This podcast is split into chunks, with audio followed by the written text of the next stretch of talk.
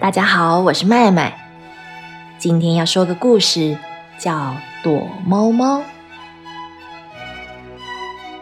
东东刚从幼儿园放学，路上看见他姐姐小米，便开心的大喊：“姐，我会数一到十了啦！”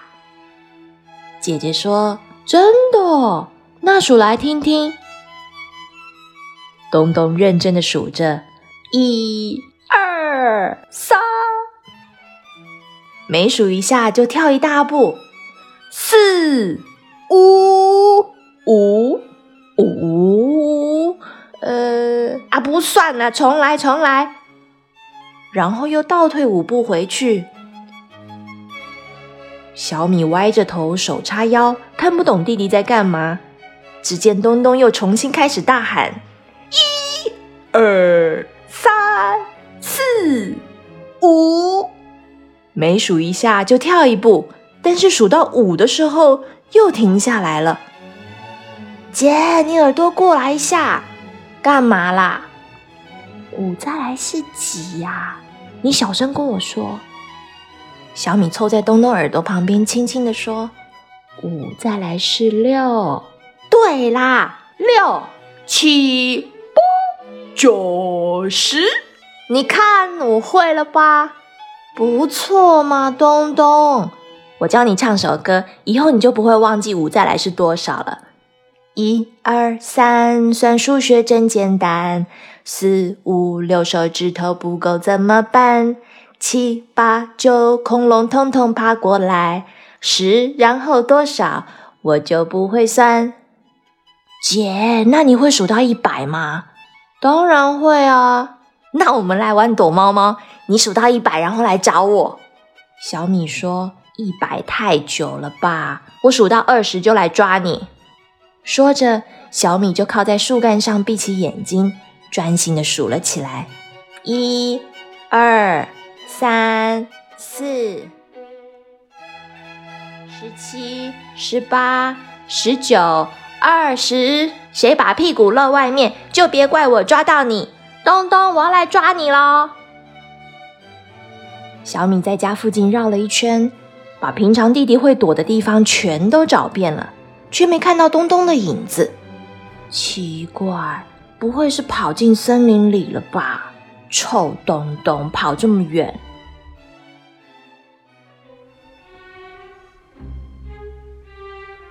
小米穿过树丛，走进森林里，看见一头壮硕的麋鹿，头上长着雄伟的鹿角，一点也不怕人的停在原地不动。小米兴奋的靠近，才发现原来鹿角被藤蔓给缠住了，挣脱不开。他放慢脚步，对麋鹿说：“你不要怕，我是在找我弟弟，不会伤害你，我帮你解开好不好？”麋鹿眨眨眼睛说：“我看见一群大白鹅载着一个小男孩往那边飞过去，应该是你弟弟，你快去找他吧。”小米听了有点不安。森林里的大白鹅最不讲理了，总是跟着老巫婆胡作非为。他朝着麋鹿指的方向越走越急，突然听见一个沙哑的声音：“哎呦，哎呦，好重啊！”竟然是一棵苹果树在说话，我的枝桠上结满了苹果，压得我喘不过气，手也抬不起来。好心的女孩，你帮帮我吧！小米二话不说，连忙摘下一颗又一颗的大苹果，苹果树这才畅快地呼了一口气，轻轻松松地摇摆起树枝，哇，舒服多了。谢谢你，你说你在找大白鹅，它们不久前才刚从我头上飞过，叽叽呱呱的吵死人了，就朝小瀑布那边飞去，你快去看看吧。小明马上往西边跑，小瀑布是他和东东常来玩水、抓虾子的地方，只不过今天溪水中央多了一颗好大的石头，溪水央求道。请帮帮我，把这颗石头搬走吧，它挡住水流，让我好不舒服。小米连忙脱下鞋袜，卷起袖子，踏进水里。溪水不是很深，大概只到脚踝的位置，但石头很沉。小米花了好大的力气，才勉强将石头举起来，慢慢慢慢的走到岸边，将石头放下。瀑布又恢复以往的样子，溪水不停的说谢谢，又讲了大白鹅的去向。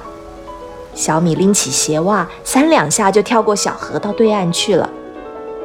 他穿好鞋袜，卯足了劲的跑。跑到脚酸了，膝盖疼了，还是不敢停下来。叽叽呱呱的声音越来越近，小米看见一间木头房子，围墙倒了，屋顶上满是漏洞，窗户没有玻璃，门框歪歪扭扭的，也没有门，显然荒废很久。大白鹅们神气地霸占着这里，晃过来晃过去。小米看见东东就在窗户边东张西望，于是绕了路，从房子后面靠近。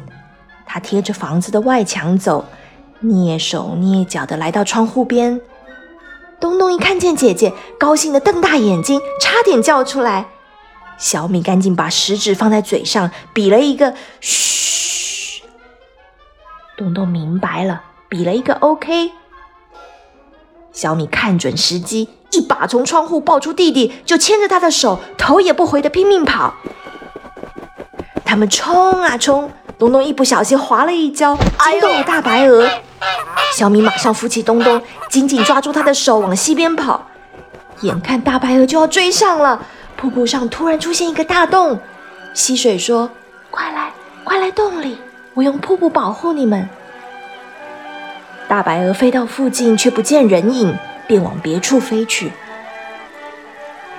小米和东东松了一口气，向溪水鞠躬道谢，又继续跑。跑着跑着，大白鹅呱呱的叫声由远而近。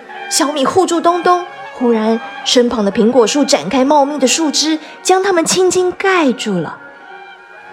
大白鹅在天空盘旋，却找不到人，又往别处追去。直到四周再度安静下来。他们钻出树叶，小声地说了谢谢，又往家的方向跑。东东脚酸了，速度越来越慢。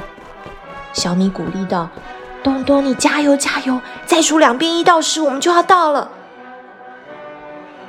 这时，麋鹿出现在眼前，要载他们一程。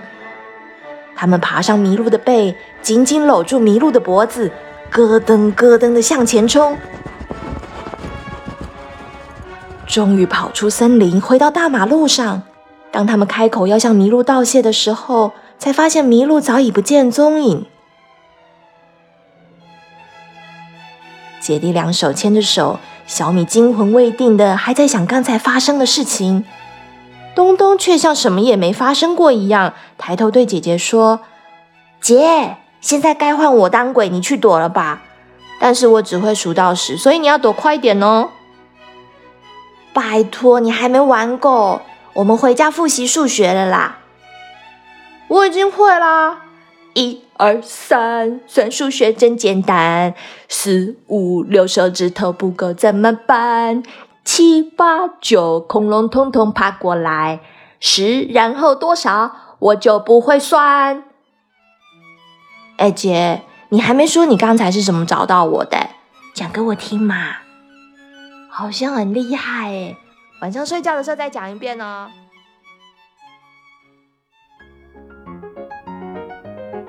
小朋友，你喜欢今天的故事吗？麦麦特别喜欢兄弟姐妹之间相亲相爱，一起玩，一起解决问题，怎么真挚温暖的感情。今天故事就说到这里，祝你有个美梦，晚安。